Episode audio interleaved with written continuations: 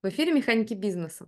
Подкаст проекта Solopreneur Lab. Меня зовут Аня Алексеева, и я один из механиков. Solopreneur Lab консультирует по управлению, а в нашем подкасте владельцы или руководители совершенно разных проектов делятся своими управленческими находками, опытом и философией. Рассказывают о том, как преодолевают себя, расширяются на обстоятельства и стараются в полной мере реализовать потенциал свой и своего бизнеса. И сегодня у нас в гостях Роман Кумар Виас, один из самых интересных, на мой взгляд, маркетологов и предпринимателей. Он был совладельцем сервиса уборки Clean, создал онлайн-школу дизайна и маркетинга Q-Marketing, которую продал Skyeng, запустил Refocus, аналогичную онлайн-школу только для азиатского рынка, которая стала одним из самых быстрорастущих стартапов, но через полтора года проект был остановлен с огромными потерями. Все мы идем свой путь со взлетами и падениями, а Роман сейчас щедро делится своим опытом и рефлексией произошедшего, имеет мужество продолжать. Поговорим с ним сегодня обо всем этом подробнее, а также о том, как он принимает решения и добивается своего, что им движет и почему. Но прежде чем начать, коротко расскажу вам о том, что этот выпуск мы делаем при поддержке веб-студии Оли Грачевой Roundabout Vision, где создаются сайты на тильде. Это могут быть лендинги или спецпроекты, корпоративные сайты, интернет-магазины или онлайн-школы. Управленческий бэкграунд Оли Грачевой позволяет создавать не просто привлекательный дизайн, а работать со смыслами и тем самым проектировать вызывающие доверие сайты. Переходите по ссылке в описании и оставляйте свою заявку в Roundabout Vision, а мы возвращаемся к нашему гостю. Роман, привет. Спасибо огромное, что пришел к нам. Спасибо, что позвали. Э, расскажи, пожалуйста, сам немного про свой профессиональный путь. Хочется послушать именно тебя. Ну, я начинал с, тем, что, с того, что впаривал кредитки доверчивым э, бабулькам в Ситибанке, работая.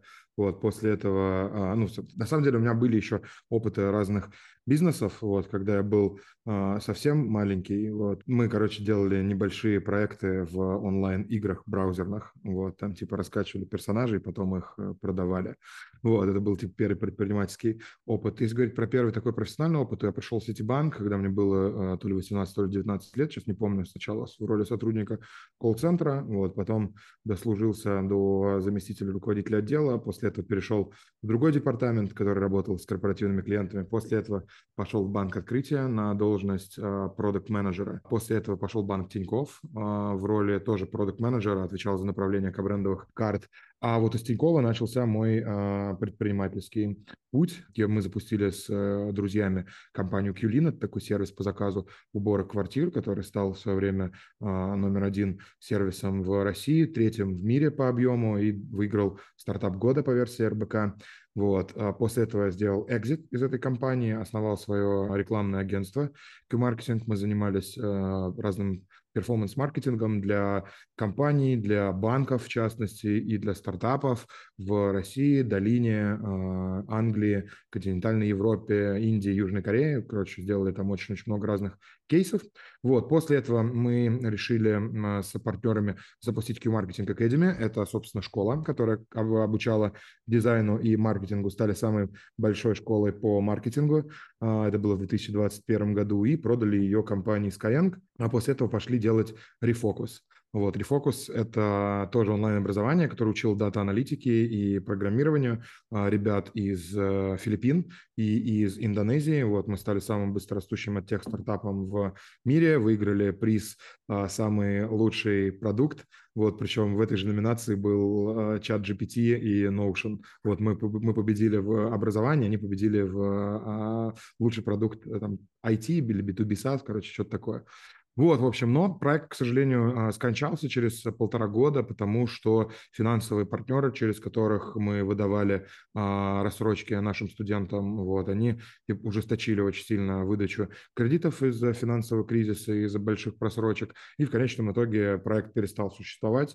Вот мы закрылись, закрылись большим скандалом, в двух локациях. Вот. И а, сейчас мы делаем research рыночный для запуска нового проекта большого, тоже в образовании, вот на другом рынке, немножко другая вертикаль, сильно другие рынки. Вот, готовы будем, а, наверное, запустить, анонсировать его в широкую общественность где-нибудь в феврале, в марте. Вот. А параллельно у нас э, очень хорошо пошла наша программа менторства для разных крупных а, компаний. Вот мы менторим большие онлайн-школы в России, и мы менторим несколько больших технологических компаний в а, мире. И плюс ведем телеграм-канал вместе с моим партнером Кумара Соло. Вот, э, подписывайтесь, всех ждем. Там очень клевые лайфхаки по маркетингу, продажам и по бизнесу. Да, да, ну вот как-то так, короче. Ну и еще я там инвестор в нескольких там небольших проектиках, вот, которых пока не буду говорить, вот они маленькие, но скоро всем покажут. Слушай, а как ты думаешь, вот если посмотреть системно на вот твой трек, э, то что, почему и в какой момент происходил рост тебя, твоего бизнеса, профессиональный или бизнесовый, или... но в любом случае вот эти переходы случались и такие, ну, большие все-таки переходы? Ну, мой рост, мне кажется, он всегда связан с какими-то э, травматичными событиями в моей жизни. Вот так, к сожалению, моя личность устроена. Вот, и если говорить про, наверное, самый большой какой-то урок мне, э, это вот как раз-таки урок, связанный с рефокусом, вот, в ходе которого я осознал, в принципе, что вся отрасль вот этого вот онлайн-айтишного образования, она на самом деле очень э, из себя представляет красивую обертку, но э, внутри, если взглянуть в истину, э, в истину того, что происходит, вот, видно, что на самом деле все не так радужно. То есть, если поясню, да, а, продается как бы под э, красивой оберткой возможность человека а, жить красиво, а, богато, будучи айтишником, неважно, там, разработчиком, дата-аналитиком, маркетологом и так далее, да, но при этом и, и, и говорится о том, что любой может стать. Действительно, любой может стать, да, это правда. Любой может стать маркетологом, любой может стать айтишником, но если у него будет достаточный уровень мотивации для того, чтобы это сделать. Вот. Иногда происходит так, что вот у большого количества людей мотивации недостаточно. Если ты пытаешься переучить, там, например, 30-летнего человека, который работает э, там, водителем или курьером, э, и стать, э, и сделать из него программиста, то ему нужно определенный э, процент или количество, усидчивость, не знаю, в чем она измеряется, да, ну, типа качество такое, как усидчивость, например, да, структурированность, вот, и как бы он в 30 лет занимается тем, чем он занимается, потому что какая-то совокупность его навыков э, и решений, которые он в жизни принял, привело его к этому. И э, получается таким образом, что э, проблема, которую признана решать онлайн-образование, она не решает. И мне кажется, что, э, ну, то есть, да, например, да, то есть мы говорим о том, что типа все люди могут стать там разработчиками, программистами и так далее, но на самом деле не все, да, потому что это требует определенного усидчивости. А, а что тогда делать другим людям? Их при этом точно так же привлекают, точно так же давят на их боли. Они начинают учиться, понимают, что там им не хватает каких-то их внутренних качеств для того, чтобы продолжить обучение. Они дропаются с этого обучения и впадают в еще большую депрессию, потому что еще раз э, как бы показали сами себе, что они как бы не способны на то, чтобы изменить свою жизнь. И мне кажется, вот возвращаясь да, к твоему вопросу, да, говоря про урок, который мне дал рефокус, вот это, мне кажется, главный урок, который я усвоил, ну, один из главных уроков, который я усвоил, то, что э, онлайн-образование на самом деле, оно должно быть совершенно другим. И проблему вот эту вот, которую э, как якобы оно решает, оно на самом деле не решает. Эта проблема, она должна быть решена на другом уровне, на уровне там воспитания детей, либо же на уровне воспитания родителей, как с этими детьми обращаться, да, потому что вот навык, мне кажется, мотивации – да, навык там get shit done и так далее, он должен прививаться в детстве, а не там типа когда ты уже 30-летний чувак и решил вдруг поменять свою жизнь. Но это очень сложно делать. Вот, поэтому в том числе сейчас мы смотрим на детское образование, потому что кажется, что проблему нужно решать именно там. А, интересно, тем не менее, все-таки чуть-чуть вернуться к тому, что тебе кажется, тебя, ну, позволяет тебе выдерживать новые уровни и переходить на новые уровни и добиваться больших результатов. То, с одной стороны, говоришь, да, что какие-то уроки э, угу. большие, и тебя они как-то драйвят. А, ну, то есть, как, а, вот если обернуться чуть-чуть назад, то какие у тебя до этого были уроки, которые позволяли тебе добиваться тех результатов, которые ты добивался?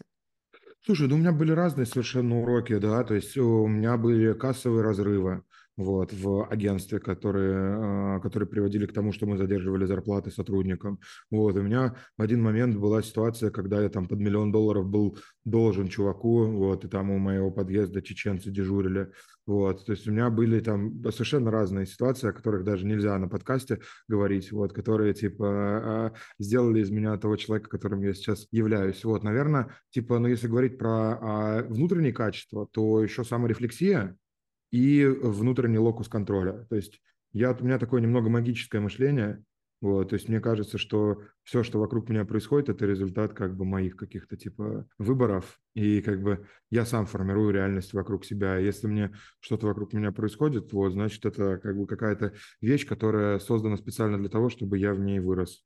А интересно, так хочется прям везде, везде нырнуть из того, что ты говоришь, но сейчас попробуем как-то э, поступательно тогда нырять в это, в это во все.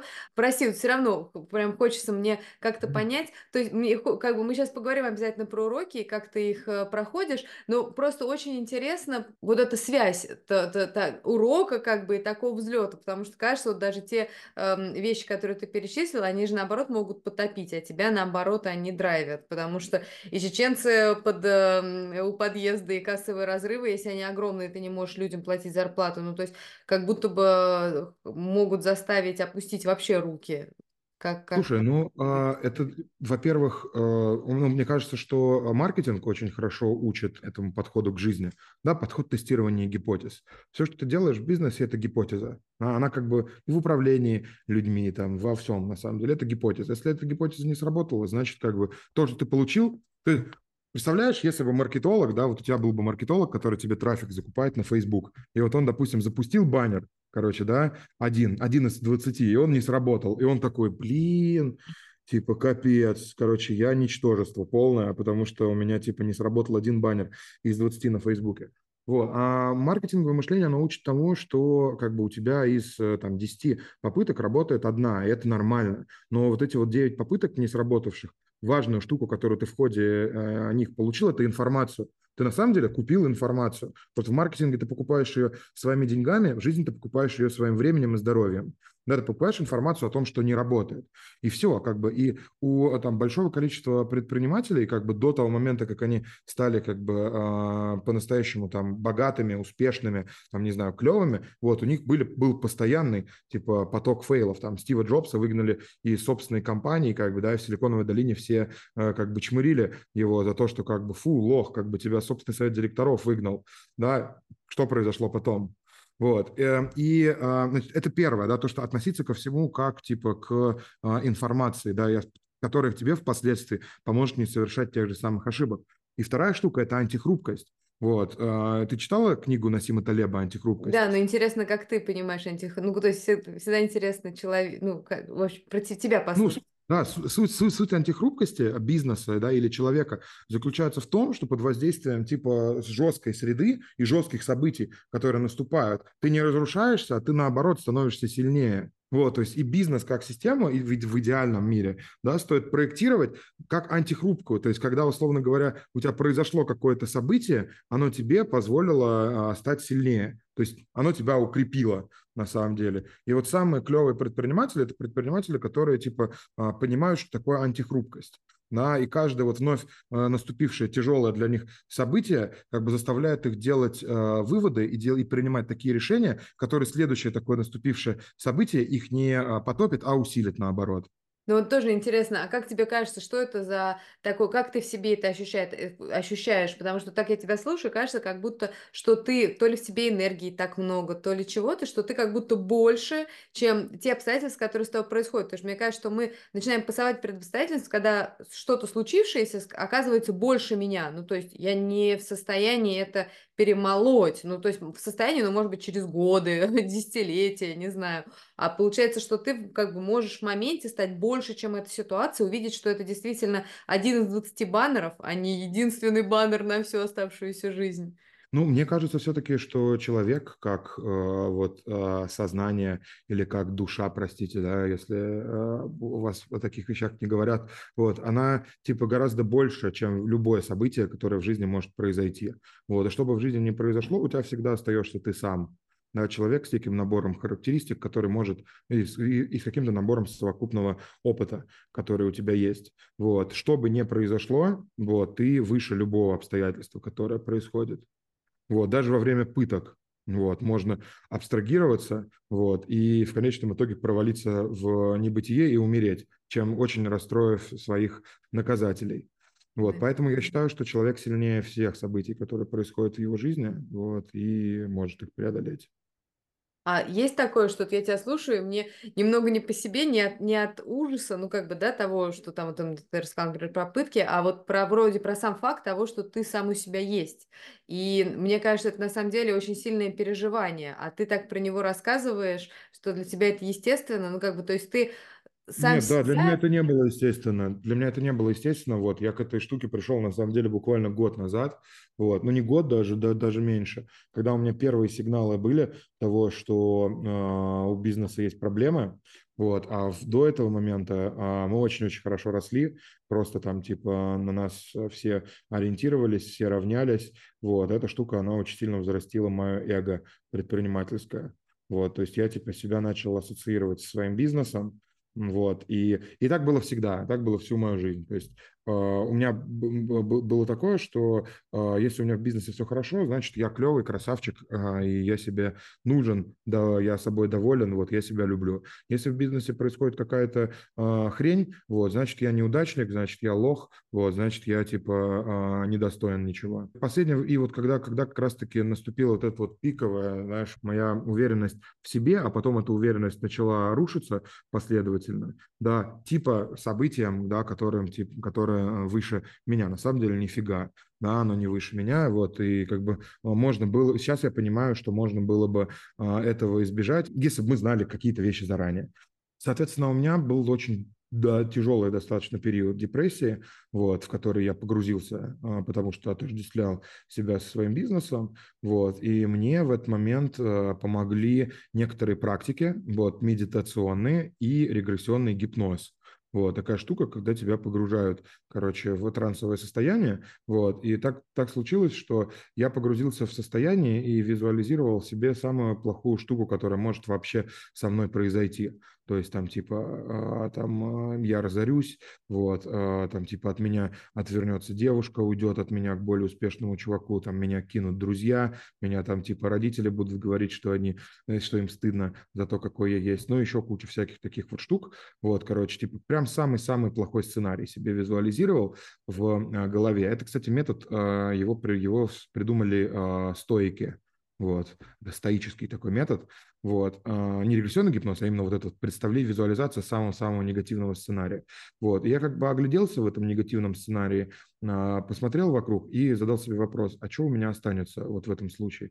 И оказывается, что у меня останется я сам, вот, и даже если там у меня там пропадет бизнес, вот, я все равно останусь у себя, и я смогу, обладая теми качествами, навыками, которые у меня за это время скопились, построить там еще лучше бизнес и так далее. У меня есть склонность саморефлексии, я понимаю, где я ошибся, где я допустил ошибку, я умею признавать свои ошибки и так далее. Вот. И, соответственно, вот это вот ощущение того, что я у себя останусь при любых раскладах, вот, оно мне дало возможность растождествиться со своим бизнесом, вот, то есть перестать себя ассоциировать с ним, раз, да, и два, найти вот такую внутреннюю опору внутри себя, которая позволила мне комфортно дальше а, существовать и пройти вот этот вот тяжелый путь э, падения компании, вот, в общем-то, без э, каких-то моральных потерь для себя. Хм. А интересно, я думаю, это какое-то такое тотальное уважение к самому себе, потому что мне кажется, что в такой ситуации можно еще по-другому подумать. Вот я тебя слушала и как бы пыталась себе визуализировать какой-то супер негативный сценарий, и кажется, что в этом негативном сценарии ты, ну, ты такое ничтожество, и как бы тебе хочется убежать от самого себя, а не оставаться наедине со, с самим собой. Как у тебя это перевернулось в обратную сторону?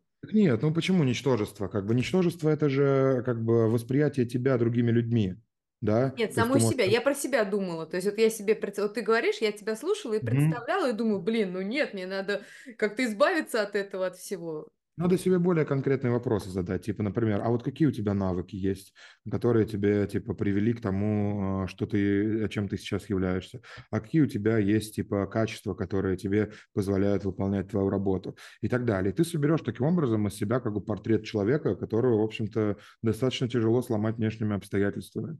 Mm. Как любопытно. Слушай, а скажи, пожалуйста, вот, ну, интересно тогда, э, вот ты говорил, да, что э, ты понимаешь, что то, как бы, события, которые происходят в твоей жизни, что ты сам к ним приходишь. И вот любопытно, угу. как ты ну, как бы вот сейчас рефлексируя, как тебе кажется, что тебя внутри привело, вот, я поняла, ты уже сказал про эго, что, но тем не менее, вот как бы, как ты, в какой момент ты потерял берега, или что ты потерял, или не нашел, или как вообще, ну, как бы, как тебе кажется, что-то, что пошло не так внутри тебя, и вообще, и плюс, и, и зачем тебе это надо было? Угу. Есть интервью интересное на Ютубе, вот, где я на Кипре даю интервью. И меня там интервьюер спрашивает, какая у тебя цель? Я ей говорю, типа, моя цель – это обучить там, типа, миллиона людей в Юго-Восточной Азии. Вот, она меня э, спрашивает, ну а почему тебе нужно учить миллионы людей? Почему ты не хочешь выучить там типа одного человека или там 10 человек? Почему тебе нужен миллион? Я говорю, нет, мне нужно миллион обучить. Я хочу, я могу, потому что я, типа, у меня есть к этому способности, я могу создавать большие системы, поэтому я хочу обучить миллион людей.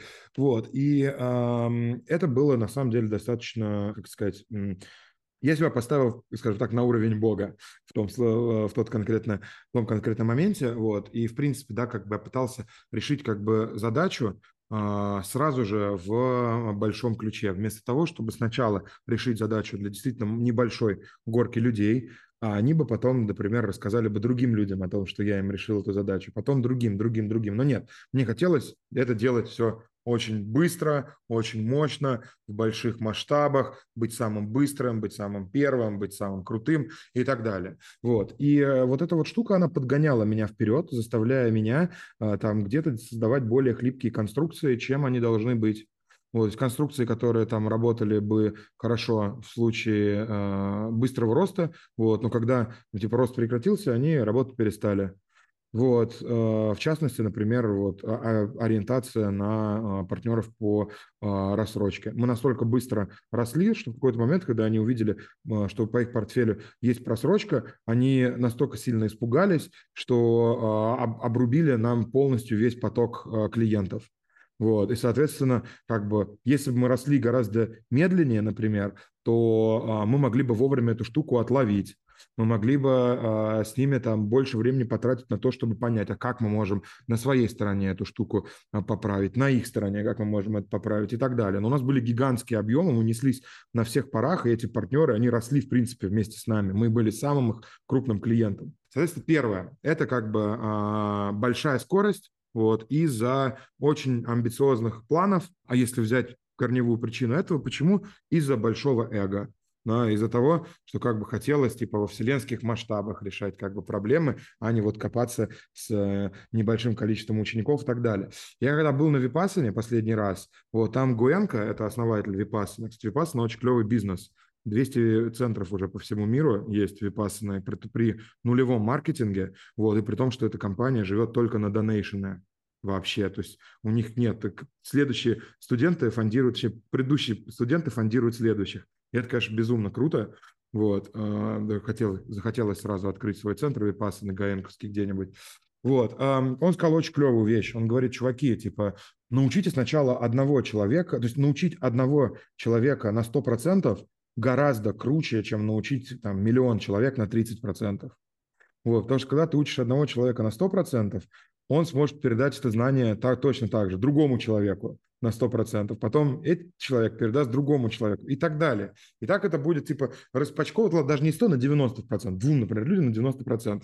И так это все будет распачковываться э, одинаково, и в конечном итоге это приведет к тому, что знание, оно будет передаваться в совершенном виде, вот, от человека к человеку. Когда ты пытаешься решить как бы гигантскую задачу, масштабную задачу, ты ставишь себя как бы на место какого-то сверх, сверхчеловека, вот, и получается, что совершаешь ошибки банальные, вот, и строишь систему, которая не слишком э, крепкая, ты постоянно зависим от фондирования, вот, ты постоянно зависим от каких-то внешних факторов и так далее. То есть это первая штука, которая, как мне кажется, была ошибкой. А, вторая штука – это, а, ну, я не знаю, правда, мы не могли это предугадать никак, потому что у нас не было этого знания, да, до того момента, как мы а, с этим не столкнулись. Но, например, сейчас, если бы мы запускали бизнес в IT-образовании и обучении взрослых, то мы бы гораздо плотнее бы изучили рынок с точки зрения партнеров по а, рассрочки. То есть, например, на Филиппинах у нас всего был один партнер по рассрочке. И ни в коем случае не, не стоит делать бизнес, когда ты зависим либо от одного поставщика, либо от одного там типа от, от одной компании, которая вот как в нашем случае выдавала рассрочки нашим студентам, принимая во внимание тот факт, что э, там больше 80% транзакций шло именно через рассрочки. Соответственно, э, поэтому, значит, вот так. Это вторая штука, то есть более глубокое изучение рынка, и э, там, когда мы сейчас изучаем рынок, мы очень а, много вопросов себе задаем из разряда, а что может нас убить? А какой риск может сработать? А нет ли у нас какой-нибудь типа больной зависимости от чего-то, что может произойти, пойти не так, вот, и мы в итоге окажемся на дне. Вот, а мы эти вопросы себе, очень много этих вопросов себе задаем, пытаемся эти риски либо митигировать, либо часть из них, которые незначительные, принять, либо прямо вот типа проработать и стать антихрупкими к этим рискам. Это любопытно очень. А скажи, пожалуйста, вот ты говорил, что у тебя очень здорово получается строить системы. Можешь сказать, что у тебя за подход такой к построению систем? Ну, например, я как маркетолог э, ко всему отношусь с точки зрения через призму воронок. Например, э, в найме. В найме у нас была очень-очень четкая оцифрованная воронка. А мы понимали, что нам нужно, чтобы быстро расти, нам нужно нанимать очень крутых людей, потому что мы не можем их обучать у нас нет времени на то, чтобы их обучать, да, соответственно, нужно уже нанимать крутых людей. У нас не так, что мы типа супер много платим, да, то есть мы платим где-то в среднем по э, рынку, вот, и плюс как бы у нас продукт там, ну, без бренда, реально, без какого-либо, вот, рефокус в тот момент был, вот, и мы решили пойти тем же самым способом, что, э, каким мы запускаем э, рекламу, вот, то есть мы взяли самых крутых чуваков с рынка, которых мы бы очень хотели схантить, вот, из наших знакомых, и сделали клиентское исследование с ними. Опросили их, какие типа, что нужно сделать для того, чтобы они пришли к нам на работу. Вот, и они нам сказали несколько пунктов, прям конкретных, на что они идут. Оказывается, что не только зарплата важна для людей, для них важен челлендж, то есть решить какую-нибудь крупную проблему. Для них важен кейс, личный в резюме. Для них важно люди, с которыми они будут работать, и чтобы у них можно было учиться. Вот, то есть наличие людей в команде, у которых будет учиться. И а, фаундеры с очень четким видением того, как а, продукт будет развиваться дальше. Под это дело мы собрали презентацию, отработав все эти возражения. Вот, мы спроектировали специально первое сообщение рекрутера, который писал в LinkedIn, тоже основываясь на этой штуке. Сделали его супер персонализированным, вот, немножко таким, который немножко так подлизывало вначале, вот, а потом, а, а потом а, предлагала. И запустили и оцифровали воронку полностью о том, сколько у нас этих сообщений отправлено, сколько у нас ответов получено на эти сообщения, сколько звонков с HR проведено, сколько тестовых заданий выслано ну и так далее. Вот. И, собственно, у нас была полностью оцифрованная воронка. У нас было очень много этапов собеседования. Сначала как бы у нас рекрутер звонил человеку. А, его задача была продать ему тестовое задание, продать компанию, чтобы человек согласился тестовое задание выполнить. Дальше а, созвон руководителя с э, человеком, который выполняет тестовое задание, вот, для того, чтобы понять, как человек думает, вот, как человек, почему он принял ту или иное решение, насколько он гибкий, насколько он жесткий, насколько он структурированный там, и так далее. Вот после этого интервью на ценности, в которых уже обязательно присутствовало несколько фаундеров, вот, то есть мы проверяли людей на соответствие нашим ценностям. И после этого еще и вручную собирали референсы. Не просто типа, эй, привет, я знаю, у тебя работал Коля, вот скажи, как он в целом норм, нет. Вот, а мы прямо звонили людям и по 50 минут спрашивали, а действительно ли вот он занимался тем, о чем он нам собеседование говорил, а действительно ли он вот этим вот занимался, действительно ли он вот этим занимался. И после рефов 50% людей отваливалось, потому что оказывается, что они врали, врали на собеседовании даже, пройдя как бы наш culture fit. Вот, и поэтому у нас была там типа жесткая оцифрованная воронка и очень клевая система. Это в найме как бы mid-левела и топов, вот, а в найме э, линейного персонала у нас просто была как бы супер супер большая воронка, у нас там был 400 человек работало в пике, вот, 450 даже, по-моему, вот, мы постоянно э, нанимали, у нас были видеособеседования, на основе видеособеседований мы приглашали людей на групповые собеседования, мы говорили про селзов, комьюнити-менеджеров, групповые, на групповых собеседованиях мы давали им кейсы, после этого было личное собеседование, после этого они выходили на э, работу, вот, у них было, для них мы разработали собственный курс, э, который э, им рассказывал, как работать в системе, как правильно продавать, знакомил их со скриптом. У них первые две недели были расписаны по минутам, что им нужно смотреть, что им нужно делать, как им нужно тренироваться и так далее. После этого они высаживались на вебинарные лиды, самые-самые холодные, те, кто просто пришел на вебинар.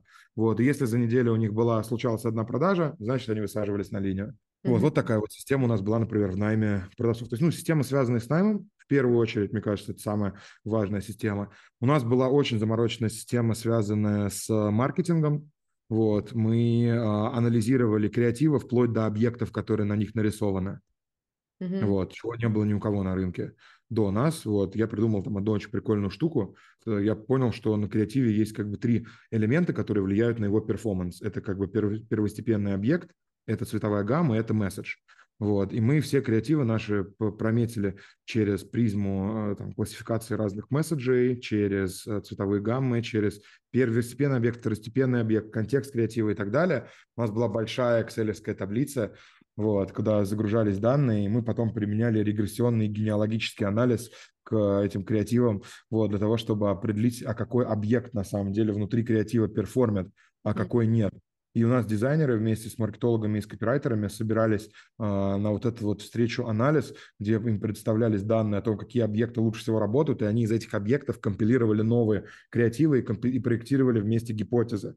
Такой плотной работы дизайнеров с маркетологами я тоже мало где видел. Вот, mm. вот у нас такая была система. Ну и, конечно, гигантская, ну, как, конечно, просто самая лучшая система, которая у нас была, это система в отделе продаж.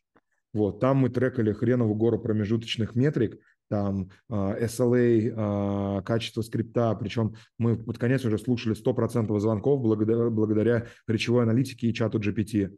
Вот. А, автоматическая, автоматическая выгрузка информации для сейлза, для того, чтобы он, sorry, для лида, для того, чтобы он работал с сейлзом. Контроль, контроль этих, как его, карточек с задачами на конец дня оставшимися вот, контроль э, коммуникаций с э, клиентами, а действительно ли все точки касания sales с ним сделал и так далее. То есть там было все максимально оцифровано, вот, была куча дэшбордов, вот, была куча промежуточных метрик, и все системы необходимые контроля, вот, они тоже работали как э, на заводе. Слушай, а как э, ты это все в себе вмещал и так быстро, и такой объем большой, потому что звучит здорово, и интересно, как вы, ну, так скажем, как ты это через себя пропускал все, ну, чтобы это работало, потому что можно все запускать, но это все будет эм, буксовать. Я в, себя не, я в себя не вмещал ничего. Вот, я просто нанял очень хороших людей, вот, которые, типа, которые сделали эту систему. То есть э, я вообще, типа, я не операционный человек. Вот, то есть я могу э, нарисовать систему, вот, рассказать, как она работает. Вот, я могу э, находить очень большие точки э, роста в этой системе. И быстро могу, если вдруг есть какая-то кризисная ситуация, погрузиться в эту систему, посмотреть, где что не работает, вот, и придумать, как, короче, эту систему, как эту систему, э, типа, починить. Вот. Но я не проектировщик систем, вот прям вот ну, имеется в виду, вот не, не кирпичик за кирпичиком, который человек строит, вот и все это контролирует. Это не про меня. Вот. У меня есть, во-первых, ребята кофаундеры, которые в этом сильнее, чем я.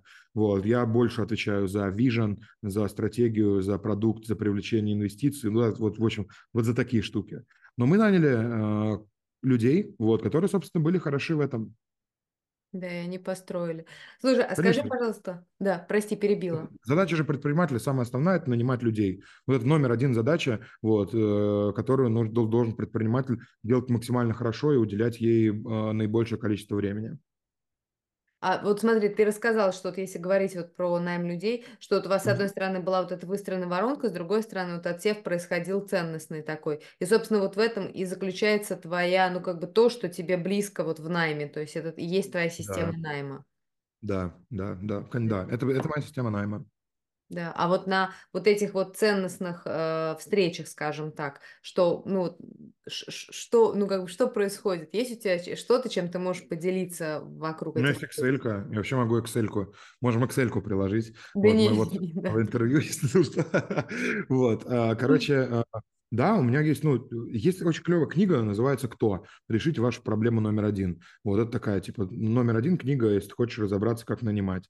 Вот, там очень структурированно описан процесс найма. Вот мы, в общем-то, взяли оттуда много всего. А, мы, у нас был excel файл. Вот мне критически важно было проверить, чтобы человек а, был честным, вот, чтобы он умел работать в условиях неопределенности, чтобы он был хорошим менеджером, вот, чтобы он был про get get shit done, чтобы он думал про большое, вот, то есть чтобы он не мыслил мелкими какими-то улучшениями, да, а чтобы у него было прям, типа, ну, большой вижен, типа, какие большие рычаги, вот, ты можешь придумать для того-то, того-то, того-то, да. А, мне важно, чтобы человек не обманывал, а, я уже про это рассказал, да, у нас был один из принципов, мы не кидаем. Он должен быть структурированный, последовательный, уметь декомпозировать э, задачи и быть data-driven. Вот, то есть, типа, э, чтобы у него был подход всегда основанный на цифрах, на гипотезах, на экспериментах. А вот интересно тоже к вопросу мы не кидаем и вот честности, то я вообще как будто я тут думала о том, что мне кажется, это, наверное, надежность такая, да, это один из ключевых э, каких-то, не знаю, ключевых факторов э, того, что ты можешь как-то двигаться и развиваться. Потому что, по большому счету, с одной стороны, да, кажется, что мы там где-то хитрим, что-то манипулируем какими-то вещами, с одной стороны. А с другой стороны, глобально все-таки важно, чтобы люди могли понимать, что они могут на тебя опереться. Тогда можно как-то двигаться вместе. Да, именно так. А интересно, скажи, что тебе сейчас самому интересно, вот, ну, что, что тебя сейчас занимает самого?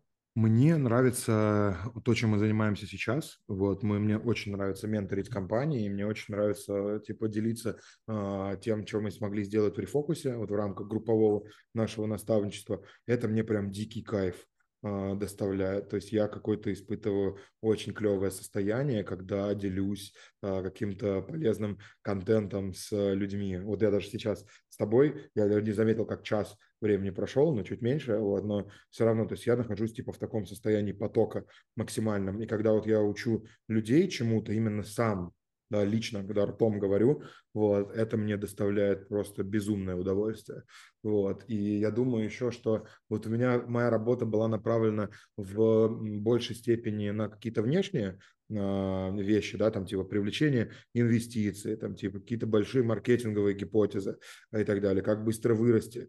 А вот сейчас в новом бизнесе я хочу направить свое внимание, наоборот, внутрь компании, я хотел бы коучить людей, я хотел, ну, то есть внутри своей команды, вот я хотел бы быть для них таким чуваком, который типа раздвигает их границы, который позволяет им очень сильно вырастать. Мне бы хотелось вот таким бы заниматься именно внутри нашей будущей компании. Вот сейчас я очень кайфую вот от э, того, что передаю знания кому-то, а, а в целом, в целом не знаю, слушай, у меня были разные бизнесы, и мне в принципе я не могу сказать, что я где-то прям страдал. Ну, может быть, в рекламном агентском, э, в рекламном агентстве было прям, э, иногда бывали прям очень жесткие моменты, вот, когда там единоразово какие-нибудь много клиентов падало, и тебе приходилось, и мне приходилось там просто э, кучу телодвижений делать там для того, чтобы хоть как-то восполнить это, и чтобы можно было людям заплатить зарплату. Вот, но Сейчас тех бизнесах последних, которых я делаю, мне очень нравится все, что происходит. Я не могу сказать, что прям что-то мне доставляет больше удовольствия с точки зрения именно бизнес-модели. Но я не хочу обманывать людей. Вот что самое важное. Вот в новых бизнесах я хочу типа давать э, продукт, вот, который действительно а, приносит пользу 100% клиентов, которые, которые им пользуются. Вот что я хочу. А как тебе кажется, что за этим стоит? Что позволяет давать продукт вот такой, как тебе хочется его делать сейчас? А что ты имеешь в виду? Вот не, не очень знаю, ну вот как бы ты, вот тебе хочется делать вот такой продукт, да, который будет давать стопроцентную mm-hmm. пользу. Что это значит для тебя? Ну то есть что за этим стоит? Как, как ты что ты хочешь? Ну, да, что ты хочешь делать? Мне кажется, знаешь, типа, вот прав... Э, за этим стоит то, что ты с твоим клиентом, э, ты не ставишь себя выше клиента. Да, потому что когда ты типа какие-то манипулятивные техники используешь для того, чтобы клиенту что-нибудь продать, да, как, например, делают там банки разные, да, или как там делают вот э, ребята, которые продают онлайн-образование, пытаются продать как бы вот, ну, красивую жизнь. Вот, а на самом деле, как бы красивая жизнь, она случится только там у 10% людей, которые до конца дошли. Вот, я не хочу давать вот этих вот фальшивых обещаний. Вот, я хочу, чтобы э, все клиенты получали то, за что они заплатили, и чтобы это было максимально честно. А, интересно, вот тоже я думаю, тоже тут так кажется, что вот то, что ты даже приводил пример с образованием, что там научи одного, но глубоко, и это вроде угу. занимает столько времени, и еще, ну, как бы это болезненно достаточно, что он потом не будет ценить, он будет думать, что он сам придумал это Ну, короче, то есть это, с одной стороны, огромные трудозатраты, с другой стороны, слишком долгий путь э, с непонятным, как бы, результатом, и, опять же, тоже непонятно, как это коррелируется с деньгами, ну, то есть вот как ты для себя в этом на это смотришь? Слушай, ну я думаю, что а, я думаю, что вопрос как бы денег это вообще второстепенный вопрос здесь. Вот, то, что денег ты можешь зарабатывать столько, сколько ты хочешь. Ну, поставь просто за эти услуги чек такой, который тебе позволит как бы себя чувствовать комфортно. Вот мы так сделали как бы в а, менторстве. Да, нам менторство позволяет там а, закрывать все наши, все наши базовые потребности вот, и нормально себя чувствовать параллельно как бы запуская, запуская бизнес. Вот, наставничество, все деньги с наставничества мы отдаем на зарплату сотрудникам в рефокусе, вот, которых мы обещали выплатить. Вот, соответственно, мне кажется, что это второстепенный вопрос. Вот. Мне кажется, что вообще, знаешь, если ты будешь делать хороший, качественный продукт, вот, то э, деньги – это как бы производно от, этого, от качества твоего продукта. И вот так это должно работать, а не наоборот. Угу. Ну, а что тогда? Вот не деньги, хорошо, а что? Вот что, что у тебя? В этом. Мне очень нравятся, мне очень нравятся а, истории, которые мне рассказывают а, там либо мои ученики, либо мои студенты. Вот у меня, знаешь, типа, несмотря на то, что как бы, ну, у нас не, не было таких масштабов, а, как у Skillbox, да, там, или у там Яндекс Практикума в России, но я вот по всему миру встречаю людей, которые приходят ко мне и говорят, о, ты же Рома Кумар, а мы у тебя учились, а мы у тебя учились, прикинь, я после твоего курса, там, типа, пошел, сделал свой бизнес, вот мы сейчас на Wildberries там или где-то еще там что-то, типа, делаем какие-то, типа, супер большие обороты. Вот, мне вот это вот нравится. Мне нравится просто, что мне нравится получать от людей э, благодарность в обмен на те знания, которые я им даю. И мне нравится видеть то, как у них сильно меняется жизнь из-за этого. И, и здесь мне кажется, что типа э, в какой-то момент просто образование, знаешь, стало э, тоже таким бы корпорацией зла, Потому что, мне кажется, раньше а, не было такого. То есть все делали достаточно качественный продукт, ну и упарывались там типа в качество. Да, вот, например, я знаю, что там а, Яндекс Практикум, например, делает достаточно качественный а, продукт. Вот, я знаю, что Skype Pro делает очень качественный продукт с точки зрения образования. И что интересно, что эти ребята, несмотря на то, что они поздно начали, они сейчас добивают, они сейчас начинают отжирать места у тех, кто делает продукт некачественным. И это очень круто. Это показатель того, что на самом деле как бы в, на длинной дистанции выиграют те, кто делает хороший продукт, а не те, кто делает хороший маркетинг и продажи без хорошего продукта.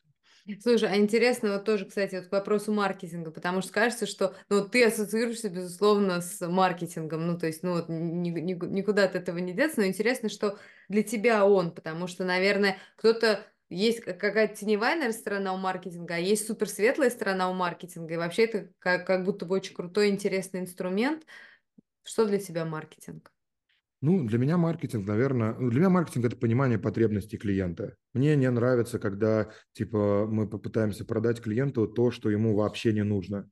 Да, пример – как бы э, черного маркетинга. Это реклама бинарных опционов, это реклама казиношки, это реклама э, там различного рода там микрофинансовых организаций, вот и так далее. То есть всего того, э, что как бы заводят людей либо в кабалу, вот, либо заставляет у них потратить кучу свою кучу денег. Реклама там типа вот IT-профессий некоторых, тоже самая штука. То есть люди под видом IT-профессий продают на самом деле как бы кредитную кабалу. Вот. А это плохой маркетинг. Вот. Это маркетинг, который манипулятивный очень сильно, вот, и который продает людям тот продукт, который им не нужен. Вот. И зачастую, кстати, он продается без исследований глубоких. Вот. Просто типа человеку накидывают, типа, что ты живешь в дерьме, вот, а можешь жить гораздо круче, вот просто оформи а, заявку на наш продукт. Вот. И это плохо. Это очень плохо. Хороший маркетинг при этом – это типа маркетинг, который а, ну, дает человеку действительно то, что нужно. И это абсолютно, а, абсолютно а, хреновая штука для экономики. Вот, то есть экономике критически важно, чтобы человек покупал кучу вещей, которые ему не нужна.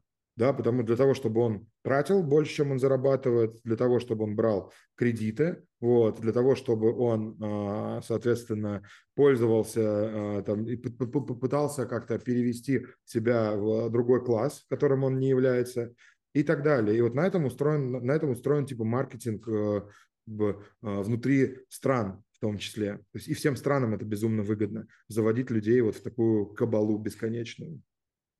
Но тоже вот интересно, кажется же, что как будто бы, мар... ну, то есть если нет какого-то интересного содержания, то как будто и маркетинг все равно не сработает. Или это моя ошибка пользователя? Не, не, не, промаркетировать можно вообще все, что угодно. Абсолютно любую штуку можно заставить людей э, делать. Пример, а, в Индии один, а, этот, как его, известный, да, в Индии очень интересный маркетинг, вот, там, короче, если ты хочешь получить большие продажи на десятки миллионов долларов, тебе надо заключиться с болливудским актером, поставить его там, неважно, на пачку презервативов, на пачку молока или на пачку риса, и его индусы будут сметать просто с полок, вот. Ну, как везде, или нет?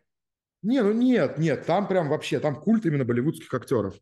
Один чувак в Индии, короче, в нескольких, я не помню, не, не буду точно врать, ну, короче, типа, где-то он появлялся в образе чувака в шерстяной шапке. Вот, там, не знаю, в каких-то фильмах, не знаю, не знаю, он где был, может, в Европе, может, где-нибудь еще. Вот. Сейчас куча индусов ходят в шерстяных шапках. Представляешь, при средней температуре как бы там 30 градусов, вот, на всей Индии. Вот, и поэтому, типа, реально как бы при помощи маркетинга можно заставить людей поверить в все, что угодно. Да что, далеко ходить не надо, пропаганда.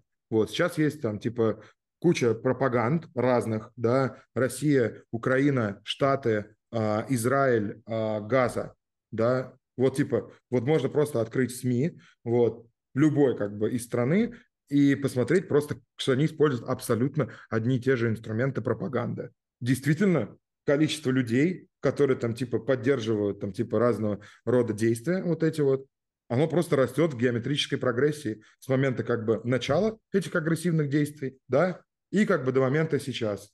Вот. Что это, как не работающий маркетинг? Если ты маркетируешь войну, и заставляешь людей поверить в то, что война это хорошее, это, это, это, это хорошо вообще. И какие-то сложные ментальные конструкции в них типа построить за счет там фальсификации истории, за счет какого-то там типа а, фотографии детей, за счет каких-то там ну, убитых, да, за счет каких-то еще там разных конструкций. Ну, come on, ты любую штуку можешь, э, можешь э, человеку впарить, если у тебя достаточное количество денег на маркетинг, вот, либо же там доступ в э, источники информации. Вот пример. За примером ходить как бы далеко не надо. Мы все как бы являемся... Слушай, ну а что, что такого в этом? Это что, энергия какая-то? Что так, что так и манит в этот маркетинг? Это же, ну, то есть это же на самом деле, вот, ну, грубо говоря, можно заниматься маркетингом, можно заниматься, вот то, что в том примере, который ты привел, можно заниматься, я не знаю, конспирологическими какими-то идеями, и это тоже, по большому счету, как будто бы тот же самый эгрегор. Ну, то есть, что тебе, как, что, что, что это такое? Как тебе кажется вообще? А, слушай, я думаю, что в маркетинг идут люди, э, ну, я, я расскажу про себя, да, не буду говорить за других людей, я не знаю, какой у них мотив. Я пошел в маркетинг по очень по понятной причине. Меня всегда очень привлекала власть. Вот. Э, сейчас это не так уже, я понял, что это на самом деле гнилая абсолютно как бы э, причина, вот, и она под собой ничего, опять-таки, кроме эгоизма не несет. Вот, я почему пошел в маркетинг, потому что меня не дикий кайф доставляла вот эта вот штука, когда ты типа в Фейсбуке запустил рекламную кампанию и видишь, как на другом конце шарика как бы люди начали покупать твой продукт, и ты такой, ха-ха-ха, я управляю людским мнением, да, я там типа король, я могу заставить купить все, что угодно, я там типа залез в умы людей и так далее. Вот, у меня как бы вот такая была штука. Сейчас я понимаю, что типа маркетинг это, как говорил дядя Бена Человеку-пауку, на большая сила, большая ответственность. Вот, потому что реально, типа, я знаю, что есть хорошие маркетологи в бинарных опционах, хорошие маркетологи в всяких там э, неприятных штуках, связанных там с торговлей людьми и так далее. И это все очень плохо. Вот, если ты если ты хорошо научился делать маркетинг, лучше уходи из маркетинга, вот, потому что Вот, потому что как бы э, желание вот это вот власти и зарабатывания денег может с тобой сыграть злую шутку. А интересно тоже как бы понять, где вот эта грань, где начинается эта злая шутка, потому что ведь на самом деле как кажется, что во власти, в деньгах, в них же нет ничего плохого, это же крутая энергия, это же топливо прям такое. Я думаю, что энергия власти – это не очень хорошая энергия. Ну, то есть это, смотря опять-таки, с какой призмы смотреть на все это. Я, например, смотрю сейчас, стараюсь смотреть, и у меня тоже часто очень не получается, я скатываюсь там типа обратно во все свои вот эти вот программы и установки. Вот, мне кажется, ну, то есть я, мне хочется смотреть на э, бизнес как служение людям. То есть бизнес равно удовлетворение человеческих потребностей. Бизнес ради власти – мне не очень нравится. Вот. Мне безумно не нравится то, что делают там типа Цукерберг, а, Илон Маск, вот, а, Джефф Безос. Вот это чуваки, в моем мнении, которые типа, борются за а, доступ к выключателю. Вот, для, за доступ к тому, чтобы обладать как можно больше властью над э, людьми. И там, конечно, уже, ну, типа, э, совсем нет, мне кажется, ничего о, про служение людям. А вот тоже вопросик, а с другой стороны кажется, что если у них получается, значит в этом есть какой-то смысл. Ну как бы получается, это сохраняется, или они в состоянии как бы перебороть теневые части вот этого того, чем они занимаются. Ну то есть как будто бы в этом есть смысл во всем. Слушай, это на самом деле у этого всего есть типа одна причина, вот, это то, что вообще в целом как бы человечество, оно э, как бы выбрало в какой-то момент в то ли в 20 то ли в 19 веке путь техногенного развития. Да, то есть мы решили уйти в технологии, отвернуться от природы вот, и пойти разрабатывать, э, и пойти инвестировать в технический э, прогресс, максимизируя выкачку ресурсов из Земли и из людей. Ну что давай возьмем типа Цукерберга, да, э, Цукерберга, допустим, и ребят из Гугла. Вот что они делают? Да? По факту как бы они выкачивают внимание у людей то есть, да, люди, э, каждый человек, он просыпается утром с каким-то определенным количеством внимания. На самом деле, твой, твой успех, он зависит от того, насколько правильно ты каждый день распределяешь свое внимание. Никакого секрета нет. Да? Вот если вот посмотреть на, э, с этой точки зрения на мир, то э, твой успех реально зависит от того, куда ты распределишь свое внимание. И при этом за твое внимание борется гигантское количество корпораций. Да? Цукерберг, Илон Маск со своим типа Старлинком, ребята, Сергей Брин и Ларри Пейдж из Гугла, да, с Ютубом, вот, и с там типа сайтами, которые принадлежат Гуглу, все они борются за то, чтобы взять твою информацию, вот, взять твое внимание, вот, приковать их к бесконечной ленте там, Инстаграма, ТикТока и так далее, и продать тебе как можно больше рекламы. Вот что делают это, эти люди. Вот. Почему это у них получается? Вот, потому что как бы, они делают это внутри э, как бы, инфраструктуры, которая этому благоволит очень сильно. Все, что они делают, безумно нужно как бы тем, у кого есть бюджеты. Это безумно нужно правительству, вот, потому что, типа, а, обладая влиянием над э, Фейсбуком, вот, они способны, типа, гасить э, там республиканцев, вот, это точно так же, как там Илон Маск за счет покупки Твиттера там, типа, представляет интересы, как бы, республиканцев например, да, а не демократов. Вот. Короче, это сильное политическое оружие, очень сильное, учитывая то, сколько в среднем как бы избиратель проводит времени в социальных сетях. Кто управляет алгоритмом, тот управляет, собственно, голосами. Вот. И это, конечно же, мощнейшее оружие в руках э, рекламодателей. Да, то есть нам FMCG компании большие, вот, и, разумеется, они тоже это все поддерживают. Хорошо, скажи тогда, как и куда ты направляешь свое внимание?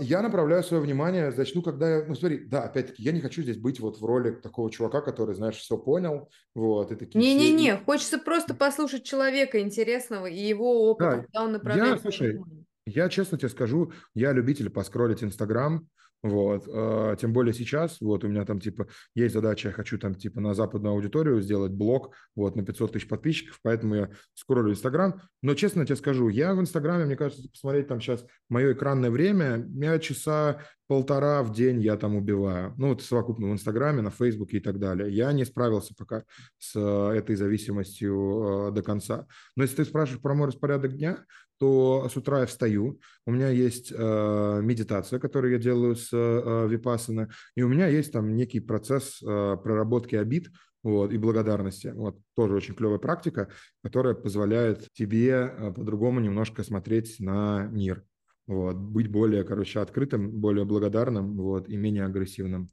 Вот это вот после этого, типа, у меня начинаются звонки, и они идут там в течение 12-14 часов. Ну, звонки, встречи, короче. И так далее. Вот. А после этого у меня есть там небольшое количество времени, которое я могу провести там с э, семьей. Вот. И после этого я еще раз медитирую и ложусь спать. Вот, вот мой как бы распорядок дня стандартный.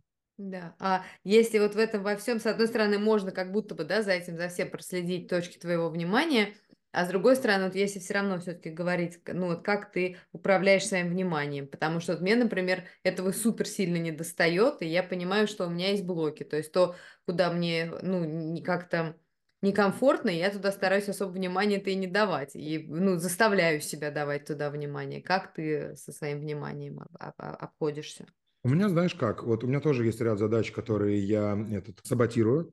Вот. А, обычно я, у меня есть день без... Да, кстати, клевая штука, день без звонков. День без звонков – офигенная тема. А, у тебя в этот день обычно достаточно энергии для того, чтобы съесть лягушек. Ну, то есть, чтобы сделать как раз-таки вот эти вот неприятные штуки. Вот. Мне нравится есть лягушек, меняя обстановку. То есть, например, если мне нужно написать статью какую-нибудь, я не хочу этого делать, или мне нужно какой-то процесс написать, или там нужно какой-то договор посмотреть, или там какую-нибудь еще штуку, которая у меня дрейнит энергию, вот, я просто иду в ресторанчик с ноутбуком, вот, заказываю себе э, кофейку, вот, и у, с утра и обязательно выспаться надо перед этим, вот, потому что если ты не высыпаешься, ты никогда не сделаешь задачи, которые тебя э, требуют, ну, которые тебя требуют дополнительного количества энергии. С утра в новой обстановке за чашечкой кофе, в России, когда я был, я просто приходил в кофеманию, вот, и называл с утра за чашечкой кофе под разговоры э, проституток и чиновников, вот, короче, очень круто э, писал статейки, вот, и делал всякие задачи, которые мне э, не хотелось делать. Ну и еще календарь, на самом деле, то есть у меня все, даже задачи, где мне нужно подумать, они стоят mm-hmm. в календаре. Вот, mm-hmm. я как-то себя приучил к тому, что как бы в воскресенье перед следующей рабочей неделей, вот, я смотрю, у меня как бы большая часть встречи, она и так по умолчанию проставлена моим ассистентом, вот, а вот те окошки, которые у меня есть, я их распределяю на задачки на подумать. Да, да, любопытно. Это вообще, конечно, как ты себя приучал к тому, чтобы распределять э, окошки на задачки на подумать? Или это тоже естественная прошивка? Ну, знаешь, вот, типа несколько раз зафакапив э, из-за того, что в постоянной операционке э, не хватало времени подумать над стратегическими задачами, вот, я понял, что мне нужно просто выделить это время в календаре. Вот, иначе просто, типа, опять я буду строить конструкцию, которая будет э, рушиться. Слушай, а интересно, что вот для тебя такое вот, э, ну как бы, да, насколько, то есть, с одной стороны, я слушаю тебя, мне кажется, что в тебе какая-то эта базовая настройка, вот это иметь мужество продолжать, да, что говорят же, что неудача не фатальная, успех не постоянен, значение имеет только мужество продолжать. И мне кажется, в этом какое-то прям такое существо вообще всей жизни на самом деле. Но не, так, так скажем, вот это мужество продолжать, оно как будто бы может иногда уска, ускользать или как-то вот там, не знаю, ленишься идти, продолжать. Как ты продолжаешь? Слушай, я, честно говоря, ты знаешь, э, у меня, мне сложно, правда, говорить, потому что не было такого никогда, то есть у меня не было э, нежелания продолжать. Но вот что я понял, например, после последнего большого фейла, да, моего, я сходил на Випассану. Вот. И я когда сходил на Випассану, на 10-дневную, блин, это было просто самое лучшее решение в моей жизни. Вот, то есть я за эти 10 дней, я просто от такого количества дерьма очистился в своей голове, mm-hmm. я такие себе вопросы поназадавал, на них поотвечал, и вообще в целом я просто снял с себя, знаешь, как вот ножом соскоблил жестко с себя вот слои налипшего эго и налипшего как бы своих вот этих вот типа представлений о себе, и как бы вышел оттуда максимально чистым, как ребенок, реально, как душа просто, которая пришла в этот мир.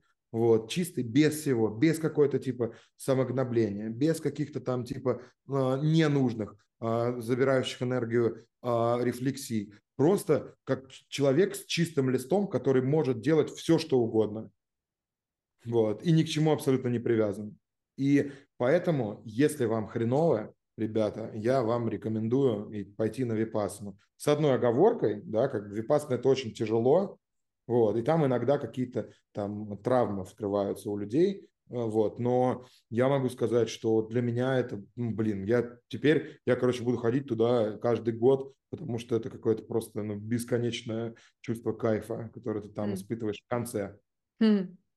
А, ну, это как бы допустимо так часто ходить, то есть это не... Да, да, да, да, там, чтобы научиться до конца вот этой вот всей э, практике, особенно учитывая как бы предпринимательскую жизнь, когда у тебя просто миллион отвлекающих факторов, то очень сложно сосредотачиваться, концентрироваться, вот, и вообще как бы выделить себе час времени в день э, на то, чтобы помедитировать. И поэтому на тебе, в, тебе, в твоей голове постоянно скапливается куча-куча всякого дерьма, куча-куча мыслей, которые у тебя бесконечно в голове, в твоей, как бы друг с другом взаимодействуют, атакуют тебя э, и так далее. Вот, и ты их не контролируешь. Самое интересное, что ты понимаешь на самом деле в ходе медитации, еще даже вне, вне периметра випассаны, когда в ковид начал прям по, по-настоящему э, медитировать много. Э, один интересный факт. То, что мысли, которые у тебя в голове появляются, они вообще никак от тебя не зависят. Вот ты когда сидишь да. спокойно, да, и наблюдаешь своим дыханием, вот, у тебя вдруг возникает мысль про какой-то разговор, который у тебя в детстве происходил. Вдруг возникает мысль о том, что там а, какая-то ситуация из жизни, в которой ты себя неправильно повел. Вдруг там еще какая-то мысль возникает. И ты думаешь, что, блин, это на самом деле реально просто есть куча установок, которые генерируют этот вот поток непрекращающихся мыслей. Но Випассана помогает препарировать твой мозг, потому что ты там сидишь и 14 часов в день медитируешь. Да, все остальное время ты не, не разговариваешь, ешь вегетарианскую еду и просто сидишь как бы у себя в келье. И то есть у тебя там такие демоны вылезают из тебя, которые как раз-таки отвечали за генерацию вот этого бесконечного потока разрушительных мыслей, что в какой-то момент они настолько жесткие, я помню, там у меня начались галлюцинации визуальные. На шестой день у меня начались визуальные галлюцинации, я просто типа думал, блин, все, короче, я схожу с ума. Вот. Но на седьмой день наступило такое блаженство, после mm. этого, потому что я понял, что все это это выдуманный фейк, и я могу типа управлять на самом деле вот этим вот э, процессом так, как я хочу. И каждый день у меня отпадали какие-то, знаешь, слои, которые на меня налипли за время жизни. Там слой предпринимательства, слой там семьянина, слой там типа артиста, да, музыканта, слой там типа каких-то других штук. Я понимал, корни, я понимал время, когда ко мне этот слой э, прилип, я понимал, какие я действия э, делал, исходя из того, что надел на себя э, этот слой, как мне это мешало в жизни. И в конце я вышел максимально очистившийся, и мне было очень кайфово. Поэтому я стал бренд-амбассадором Випассаны и вот таких вот ретритов. Слушай, а с другой стороны, я вот думаю, это же твой путь, то есть ведь все, что ты прошел, то, от чего ты очищался, это же твой путь, это же ты, ну как бы ты и состоишь из этого из всего. Ну, то есть все твои результаты, все твои чувства, все твои, ну, все вообще, что происходит в твоей жизни, это же результат вот этого всего, что происходит в твоей голове, как будто бы, нет? Нет, ты из этого не состоишь эта штука, которая ты, как бы, это вот, э, не знаю, как это сказать, чтобы не быть там эзотеричным, вот, но ты это некий, типа, это некое я, это некая твоя сущность. А вот то, что на тебя налипли, ожидания других людей от тебя, ожидания твои от себя, это все налипшая штука. И вот когда ты соединяешься с вот этим твоим истинным я, вот там ты чувствуешь по-настоящему свободу реально, реально свободу. И вот это вот чувство. И дальше ты вправе выбирать. То есть у тебя никуда твои как бы качества не делись, никуда информация, которую ты за эту жизнь э, получила, она тоже не делась никуда. Все это остается у тебя, но ты больше ты способен выбирать из своего чистого я, а не из наливших вот этих вот штук, то типа я должен тому-то вот это, я как там э, предприниматель должен вот это, я как семьянин должен вот это, я как там чувак, который идет к своей мечте, должен вот это. Нахрен никому я ничего не должен. Вот, я просто, типа, волен в каждый момент времени делать выбор, исходя из того, что я хочу.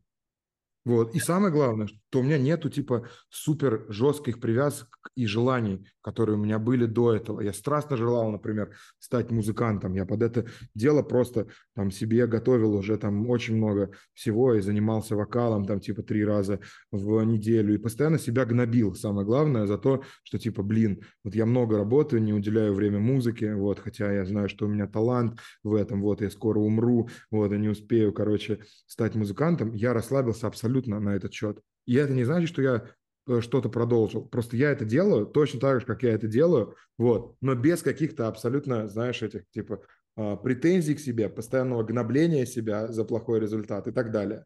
А что это вот тоже любопытно, то есть это какая-то бессознательная, ну как вот в моей картине мира у меня же тоже куча, да, все налеплено, и я вот, ну Мгм. как бы, у меня есть структура вот эта фрейдовская, то есть есть бессознательное я, вот это моя энергия какая-то, да, которая просто вот суть, ну сущность какая-то, которая скрестилась в момент моего рождения, ну, точнее, зачатия, и вот она как бы до конца моей жизни во мне присутствует в моем теле.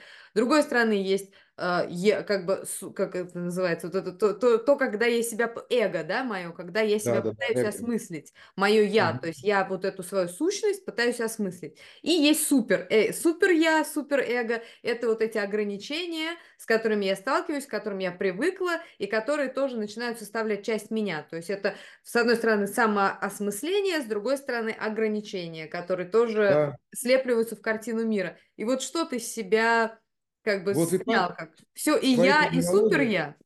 В, в в твоей терминологии я снял с себя суперэго полностью, вот, и немножко почистил свое эго. Мгм. Вот, и Самоощущение как бы, да? То, как да, ты себя да. пытаешься осознать. Я знаю, чтобы нашим чита- э, слушателям было еще проще, я приведу такой пример.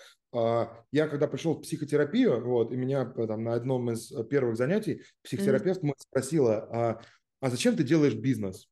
Да, зачем ты типа вообще пошел в предпринимателя, зачем ты так много работаешь? Вот, а, и я сказал, потому что я хочу чувствовать свободу. Вот я работаю, что, что я хочу, я хочу заработать там 100 миллионов долларов, там, типа, или миллиард долларов, да, чтобы чувствовать свободу. Она спросила, а ты сейчас разве не чувствуешь свободу? Я ей сказал, нет, не чувствую вообще. Почему? Потому что у меня нет 100 миллионов долларов на счете на банковском.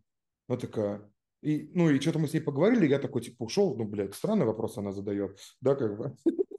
Вот. э, А когда я вышел с Випассаны, я, я почувствовал эту свободу, представляешь? Вот то чувство, которое я типа э, жаждал получить при помощи денег, я понял, что я могу синтезировать его внутри самостоятельно.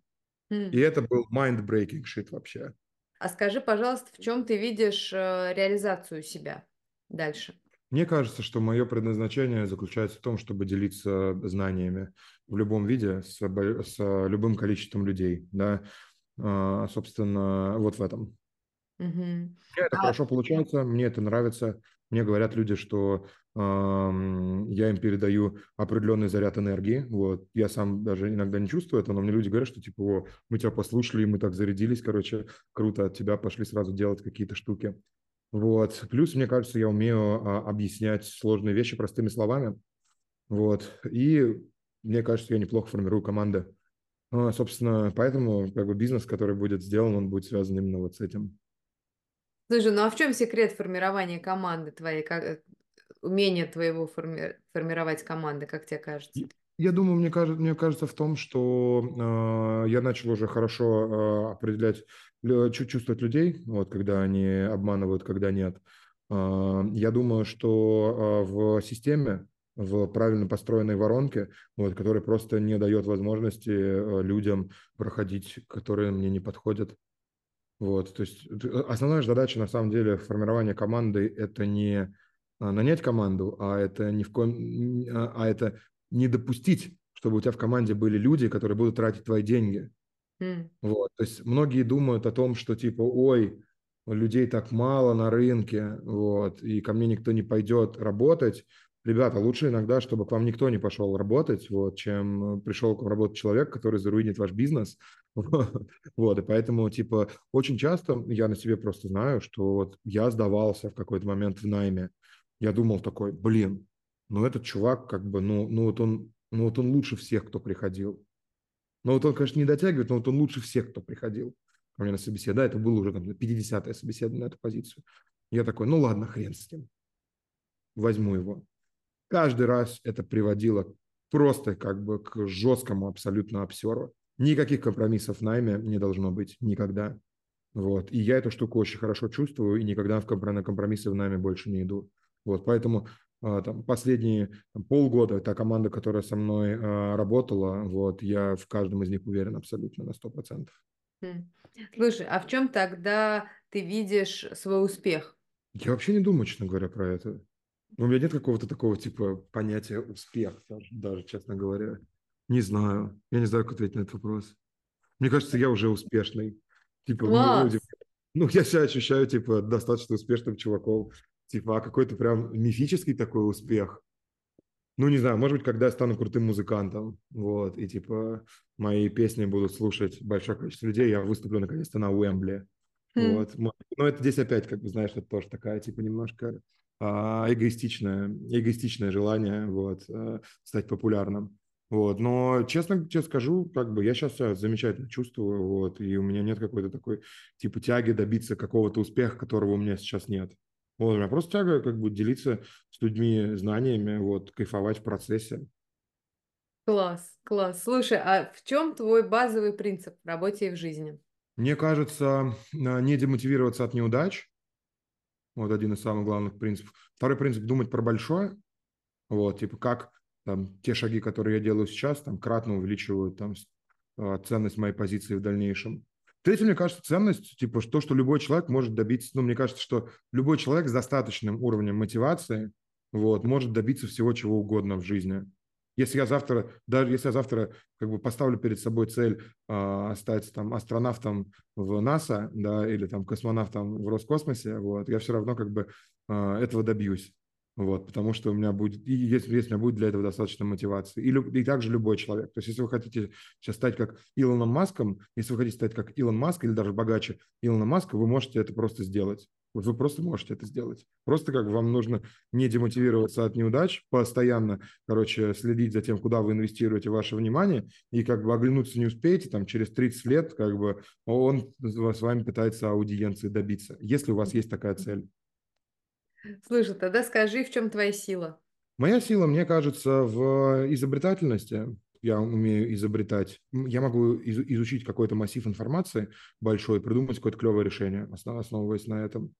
Вот, вот в этом, мне кажется, моя сила. Мне кажется, у меня есть какое-то умение вдохновлять э, людей и немного расширять их границы. Вот то, что ребята, которые вырастали у меня в командах, именно с которыми я взаимодействовал, вот я вижу насколько они сейчас, типа, э, как это сказать, больше и увереннее, чем э, те, когда, когда они ко мне приходили. Mm. Вот, это вот вторая сила. Ну и третья сила, мне кажется, это вот быть учителем, то есть объяснять какие-то сложные вещи простым языком и э, заряжать людей. Спасибо тебе большое за этот разговор. Спасибо тебе большое за этот разговор тоже.